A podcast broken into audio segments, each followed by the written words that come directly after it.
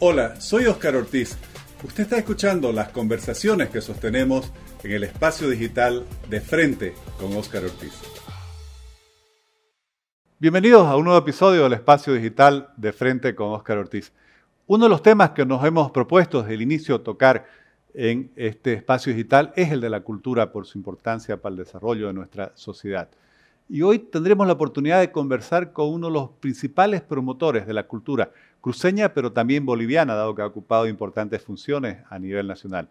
Me refiero a alguien muy conocido y querido como Marcelo Araúz, quien estudió sociología en la Universidad Católica de Lovaina, en Bélgica, ha sido director de, la Extensión Cultural de la Universidad Gabriel René Moreno, presidente de la Alianza Francesa, director ejecutivo la Casa de la Cultura, ha promovido bibliotecas, centros culturales en los barrios, festivales eh, de teatro, conciertos, el Festival de Música Barroca, el ballet, la danza. Marcelo, gracias. Yo no sé en qué aspecto de, la cultura no ha estado su mano dando siempre un apoyo para, para promoverla. Y yo desde que lo conozco, nuestro, mi papá era muy amigo suyo, así que lo conozco desde niño, siempre lo, he visto y he escuchado sobre todo sus logros eh, en el apoyo al desarrollo cultural. ¿Cómo ingresó, cómo le atrajo todo este mundo la cultura, Marcelo? Bueno, en primer lugar, claro, yo me formé por una parte de la secundaria en La Paz, donde uno veía, comparaba, digamos, ¿no? Inclusive Tarija, digamos, Tarija ya tenía tenía una bonita biblioteca construida para biblioteca, tenía un museo construido para museo. Yo, para no ir más lejos, ¿no es cierto? Sino, eh, en fin, eh, había, yo hice un, también como consultor un estudio sobre el plan regulador de Tarija y ahí tuve que estudiar mucho la historia de Tarija, etcétera, etcétera, pero... Y por supuesto en La Paz, yo tengo amigos de la biblioteca de La Paz, porque es un hábito ir a la biblioteca y ahí habían conferencias, habían de todo, entonces, y también me quedaba muy cerca la UMSA, donde también el Paraninfo también había charlas importantes de muchos profesores que daban charlas. O sea que ese ambiente cultural yo lo extrañaba que no hubiera en esa cantidad y en esa calidad, digamos, en Santa Cruz. Entonces siempre sufrí como cruceño de las carencias que teníamos nosotros. Entonces, cuando, si uno ve, en el fondo lo que yo hice fue tratar de, con muy pocos medios que teníamos en esa época, de llenar esos vacíos que no habían, que no había bibliotecas, que no había eh, un teatro bueno, que no había así, muchas cosas que tuvimos que, a medida que, pasaban los, pocos años que estuve en la Casa de la Cultura y después los festivales, eh, ir con amigos, por supuesto, esas cosas no se las hace solo, sino con un equipo de gente que uno los llega a entusiasmar y que también dan alma, vida y corazón por cumplir los objetivos que uno tiene trazados. Entonces, todo fue, se, dio muchas cosas con muy pocos recursos y más que todo con puro pulmón, como decimos, por metedores la gente. Aidita McKenney creó Bellas Artes, digamos, pero era presidente de la Casa de la Cultura y nos apoyaba mutuamente. Nosotros apoyamos también a Bellas Artes, que tengan a profesores como Roberto Valcárcel, como César Escota, etcétera, etcétera. Había un suplementito que dentro de nuestros pocos recursos, destinamos 10 mil dólares anuales para que ellos puedan pagar a ciertos profesores que tenían un nivel más alto y que exigían un poco más de sueldo.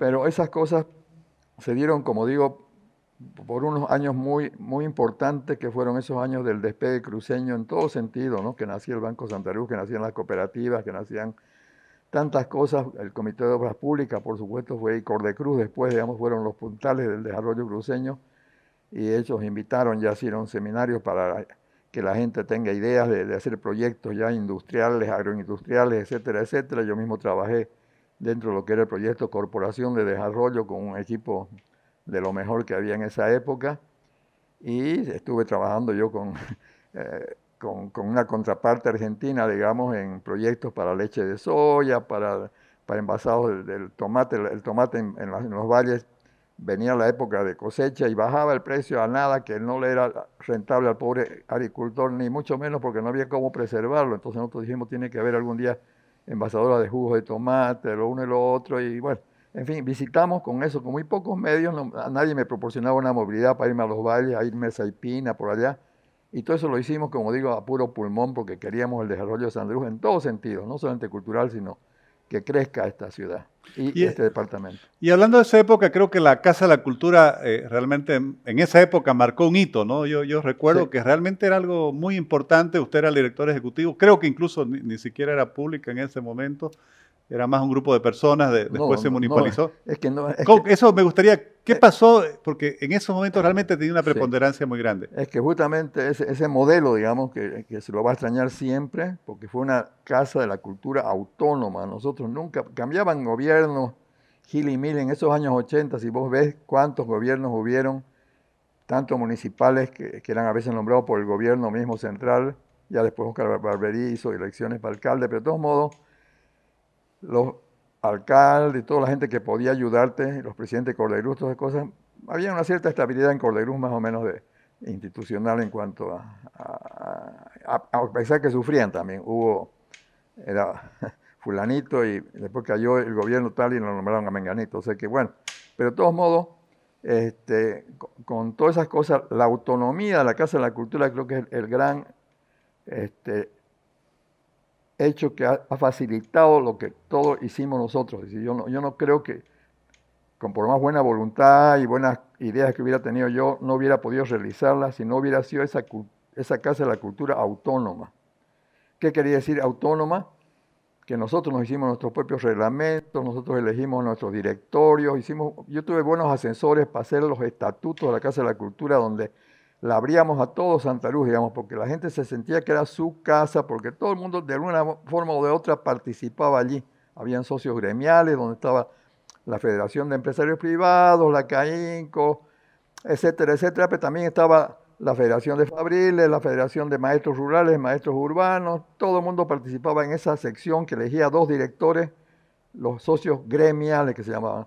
Los socios particulares eran gente que ponía sus pesitos y tenían también derecho a elegir a, dos, socios. Los socios culturales eran personalidades que habían trabajado mucho por la Casa de la Cultura, elegían uno, etcétera, etcétera. O sea que esa Casa de la Cultura, tal como la, proyectamos y la, y la, concretamos prácticamente, era muy participativa. Y todo el mundo se sentía por algún lado que estaba participando y que estaba poniendo su granito de arena para la construcción de una cosa muy grande que había muchas necesidades en Santa Luz y que se hicieron en gran parte en esa época. La pena fue, como digo, fue la municipalización de esa Casa de la Cultura Autónoma. Entonces, en los años 94, en septiembre más o menos por allá, murió la Casa de la Cultura. Y nació una cosa que se llamó Oficialidad Mayor de Cultura, que se llamó Secretaría de Cultura, lo que sea, pero la Casa de la Cultura Autónoma, que primero se llamaba solamente Casa de la Cultura y después le pusimos Raúl Otero Reiche, digamos así, pero esa casa murió en noviembre, en septiembre del 94, digamos, ¿no? Su gran última producción muy grande fue esa cantata El Ay, ¿no es cierto? Que la llevaron, el Banco Sandruz la auspició, la llevaron a España, fue al Uruguay, fue a Cochabamba, fue a La Paz, etcétera, etcétera, ¿no? Pero esa fue la gran producción. ¿Eso qué significaba la cantata El Ay? Ahí habían, el compositor era Julio Barragán, que yo lo había traído de La Paz como director del Coro Santa Cecilia, él compuso y dirigió el Coro Santa Cecilia. Gonzalo Caneo, que también lo había traído de Cochabamba, también hizo la coreografía para que bailen, ahí todo el mundo bailaba el coro. Bellísima esa grabación de, ese, estreno, de, esa versión de la cantata del aire, es, como, es única, digamos, ¿no?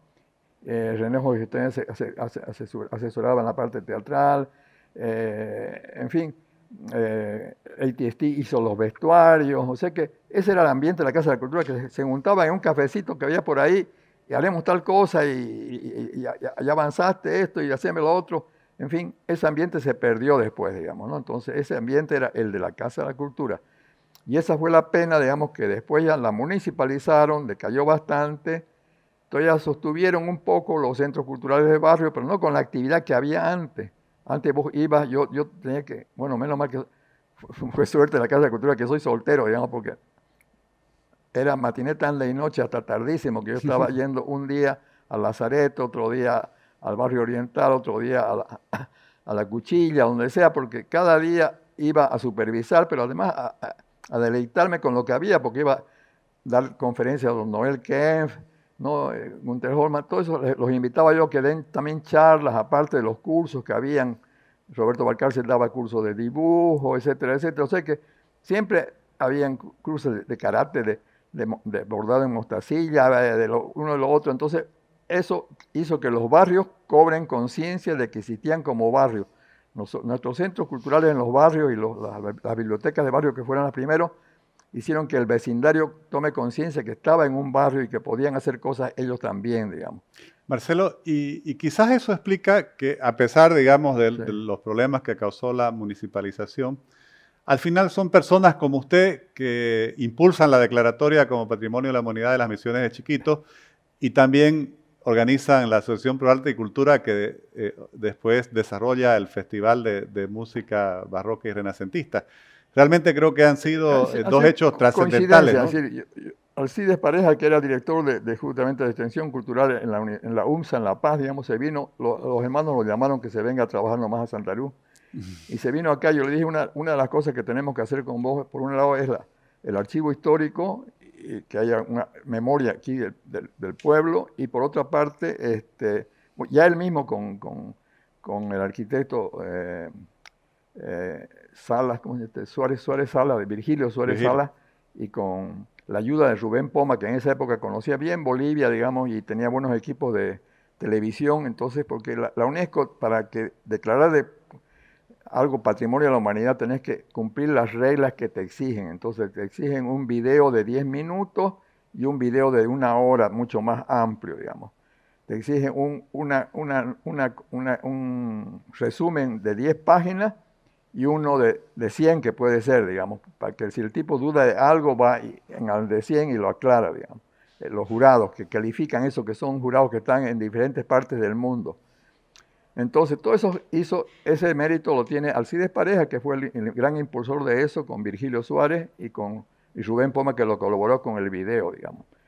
Y eso fueron nombrados en noviembre, en diciembre del, del año 90, como se declaró Patrimonio de la Humanidad a cinco de las misiones jesuíticas de chiquito, y faltaba el gancho. Entonces, ahí el 94, cuando justamente muere la Casa de la Cultura y nosotros estamos medio desocupados, surge la idea, gracias a una señora que nos visitaron con José Luis Roca, que eh, su esposo era colombiano, vinieron dos directoras de coros de Colombia, visitaron las misiones, vieron que había gran, hermosa acústica en en las iglesias, y dijeron, si algún día hacen un festival internacional de coros y de, música, nosotros venimos con nuestros coros. Entonces ese mismo día, ya lo sometí, yo estaba en La Paz en esa época en funciones, era secretario nacional de, promoción cultural, en lo que hoy día es Ministerio de Cultura, y Alberto Bailey, que era exdirector de presencia y, y mi jefe, prácticamente le cayó bienísimo la idea y comenzamos a trabajar y cayó la UNESCO y cayeron muchas cosas que nos ayudaron en el primer festival y fue un éxito. Entonces eso fue una buena coincidencia porque hacía falta un gancho, no, faltaba la, nominación, era muy buena, pero lo que faltaba era algo que atraiga también a la gente. Entonces ya con la Festival de Música, que además nació con la orquesta y coro de, de o sea que ya hubo participación desde el primer festival de gente nuestra, digamos. Y hubo también de las partituras de chiquitos, también hubo la, la misa de la selva que se llamaba la música San, Ignacio, hubo la música de vísperas que el padre Pietro Nabro la trajo también con, Coral Nova, etcétera, etcétera. O sea que ya nació con una base sustentable de lo nuestro en cuanto a riqueza que tenemos nosotros, que eso, es, mundialmente reconocido, que Bolivia y Santa Cruz en especial, y, y Chiquitos en especial, y, y también Mojo, tienen una gran reserva de partituras musicales de los jesuitas de esa época que, que la interpretaban los coros de niños de, los pueblos de chiquitos, que Dormiñés en 1831 ya se maravillaba, los, habían sido expulsados los jesuitas en 1776, digamos, y eh, el 83, 82, que vino Dormiñés 60 años después prácticamente, se maravillaba cómo todavía los chicos leían música, interpretaban el coro de niños y decía, en Europa se quedarían admirados de ver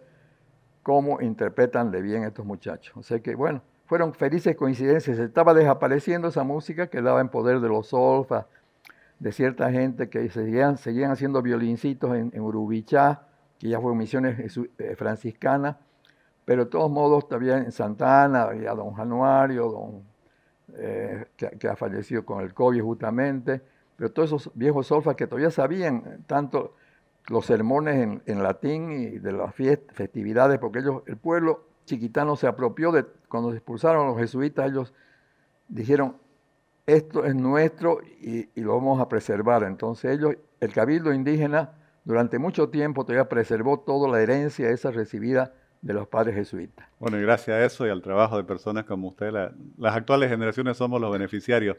Yo quería preguntarle a usted, lo mencionábamos, ha ocupado eh, funciones también eh, promoviendo la cultura a nivel nacional, ha habido mucho tiempo en La Paz, yo diría que ha sido también un gran puente entre Santa Cruz y La Paz. ¿Cuál es su visión sobre esa riqueza cultural que tiene Bolivia, pero en mi opinión poco aprovechada para impulsar eh, el desarrollo de los pueblos y del país en su conjunto. yo, yo viajo bastante y sé cómo otros países aprovechan su riqueza cultural y turística también, porque también tiene un fondo económico, digamos, ¿no es cierto? Entonces, el turismo de Bolivia, que no tenemos mar ni playa, todas esas cosas, es un turismo cultural en gran parte, y eso no está bien aprovechado, digamos, ¿no? Entonces, ya, ah, bueno, y todavía con estas pandemias y compañía, ya eh, Gracias a los festivales, en chiquitos que no habían hotelitos, que no habían restaurantes, bueno, se abrieron ya restaurantes, hoteles bastante bonitos, todas esas cosas, y comenzó a haber flujo, que no era solamente en época de festivales, sino en cualquier época del año recibían, porque las orquestitas de los pueblos, además que fue, otro logro de APAC, la Asociación Pro Arte y Cultura, todas esas cosas, de fomentarla, y los alcaldes de, los pueblos de provincia, digamos, que se han apropiado, sus dueños son, son los quieren tener cada uno la mejor orquesta, el mejor coro, etcétera, etcétera, porque es su carta de presentación cuando va un visitante extranjero o lo que sea.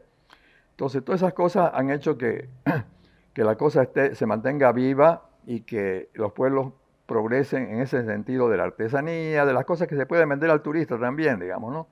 La gastronomía, el, CEPAT también de, Carlos Hugo Molina, digamos, también ha ayudado mucho en esa cuestión de valorizar nuestras comidas típicas, nuestra gastronomía, porque todas esas cosas es lo que pide el turista, digamos, cuando viene, ¿no es cierto? Entonces, están, las posibilidades están abiertas grandes ya, ya hay una pequeña infraestructura hotelera bastante buena, hay la, posibilidad del aeropuerto en San Ignacio de Velasco, que algún día funcionará, todavía no funciona, pero yo pienso que mucha gente del Brasil, de la Argentina, porque hay la ruta que se llama de las misiones jesuíticas de Sudamérica, eh, que el Paraguay y la Argentina y Brasil las explotan bien, pero no están conectadas con lo de Bolivia, pero habría que buscar esa conexión y que esos tours grandes también lleguen hacia nuestra ciudad.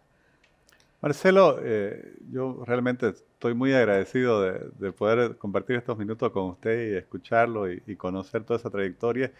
Y me gustaría terminar esta conversación preguntándole qué le diría usted a todas estas nuevas generaciones, muchas de las cuales están asumiendo ya espacios en la promoción cultural. Eh, usted con toda esa experiencia de una vida entera dedicada, yo diría, a la cultura, ¿cuál sería el mensaje que le diría a estas nuevas generaciones sobre la importancia de, dedicarse, de darle tiempo, de, empujar el desarrollo cultural? No, ya es admirable, digamos, últimamente la gente está, donde uno mira, digamos, hay mucho mejor músicos a, a, escoger, digamos, las orquestitas son cuáles mejores. Anoche estaba en la, en la, clausura de la Feria del Libro y tocaba la orquesta del Plan 3000, digamos así, con Coco Molina se llama el director, pero son por orquestitas ya de lujo, digamos, ¿no? Cuando nosotros comenzamos con Uruguay la primera vez, digamos, era todavía una orquestita Michi, como decimos, ¿no? Pero ya han ido creciendo y ahorita hay hay el instituto ya de, en Urubichán, un instituto de música que da títulos, los chicos van, los otros de, las otras provincias van a, sacar tu título, su título que les permite ya tener un papelito con el cual ser profesores de música, es decir, es una profesión ya, no, solamente el, tocar, sino también un medio de vida, digamos, ¿no? Entonces, bueno, esas cosas han ido creciendo mucho, entonces la gente ahorita hay un gran material humano que está apto para, para cumplir totalmente, justamente todos los los desarrollos. Aquí lo que falta ahorita son de nuestras autoridades, no tenemos teatros, no tenemos... Eh, la Casa de la Cultura es un teatrito de, los años 60 y poco, eh, y han pasado 50, 60 años y no, no tenemos un teatro, un teatro, debemos tener varios, digamos, pero por lo menos uno siquiera, ¿no? Que tenga la tecnología moderna, todas esas cosas para un público ya masivo y grande, digamos. No tenemos, muchas cosas nos faltan, ¿no? Es decir, estamos, estamos en, aparte de la biblioteca que mira, un mérito del actual alcalde, digamos, ¿no es cierto? Que, que, él, nosotros hicimos un convenio inclusive con España en una época que Cordeluz ponía un dólar y España iba a poner otro dólar, después se paró eso por algún motivo político y después ya asumió, hubieron elecciones y salió, ganó Johnny, Johnny Fernández, digamos, y él en su plan de, de este decía, voy a terminar la biblioteca. Es el único edificio cultural de valor que se ha hecho última, estos últimos 20, 30 años, digamos, ¿no? es una vergüenza que Santa Luz en ese sentido, ¿no? Tenemos hermosos hoteles, tenemos hermosos eh, resorts, etcétera, etcétera, y shopping y de todo, pero no tenemos nada de infraestructura cultural, no tenemos museos, no tenemos muchas cosas que no se han construido ya en todo este periodo tan largo en el cual el presupuesto municipal, como digo, siendo una creo que es el 0,5% del presupuesto total, digamos, cuando debía ser un 5% por lo menos. Entonces yo cuando pregunto, hay mucha voluntad ahorita, la directora de Cultura y Turismo es una persona que se mueve todo el tiempo, pero el problema es con cuánto va a contar, digamos, ¿no? Entonces el problema es ese que Santa Luz mismo, sus autoridades y los políticos nuestros tienen que entender que también cultura es con plata, ¿no es cierto? Entonces esa, esa sería... La gente responde cuando ve que hay algún fondo, hay algún programa que, lo ayuda a hacer algo, porque tiene muchas ideas y muchas cosas se pueden hacer, ¿no es cierto? Pero, y el público también responde, pero el problema es dónde voy a ir si no hay donde vaya las comodidades, el parqueo, todas las cosas que vas a un cine y tenés todas esas cosas, vas, a, un, centro comercial y tenés muchas cosas, pero no tenés, en, en Brasil, por ejemplo, todo centro comercial tiene un teatro independiente de varios cines que tiene también, pero tiene un teatro. Entonces, esas cosas yo pienso que hay que... Debe ser que en Brasil, me imagino que cuando vos pedís permiso para hacer un gran shopping, también te dice, hace también usted, usted un teatro, digamos. Entonces son cosas que ya están regladas y que la, combinación privada, pública, digamos, se, combinan. Entonces allá el shopping Ibirapuera, el shopping eh, de la Villa Olímpica, todos, todos tienen teatro. Entonces eso también podría hacerse acá, ya, debía tener el Mall Ventura, el Mall Las Brisas, lo que sea, también cine y teatro también. Entonces es cuestiones de, buscarle. Marcelo, le agradezco no solo por esta entrevista, por esta conversación, sino sobre todo por todo lo que ha hecho eh, y nos ha regalado a todas estas generaciones eh, con su contribución. Era, mi obligación como cruceño. Gracias. Gracias, Oca.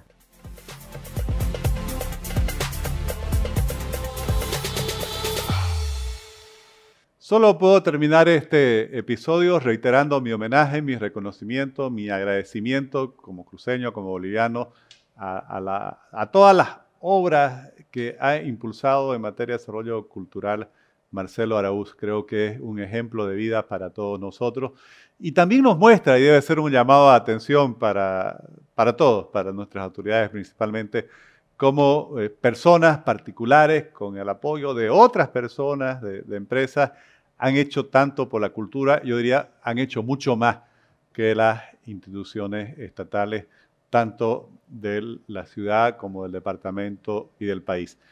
No me da cansar de, reiterarlo, eh, la cultura junto con el turismo pudieran ser grandes vías de desarrollo para Bolivia, de generación de empleo, de multiplicación de oportunidades, de eh, prosperidad para todos. Espero que estas nuevas generaciones en las cuales se ve un movimiento cultural cada vez más activo y vivo puedan asumir también ese liderazgo y darle a la cultura la preponderancia que le corresponde. Les agradezco mucho por eh, habernos acompañado mediante sus redes sociales en este espacio digital.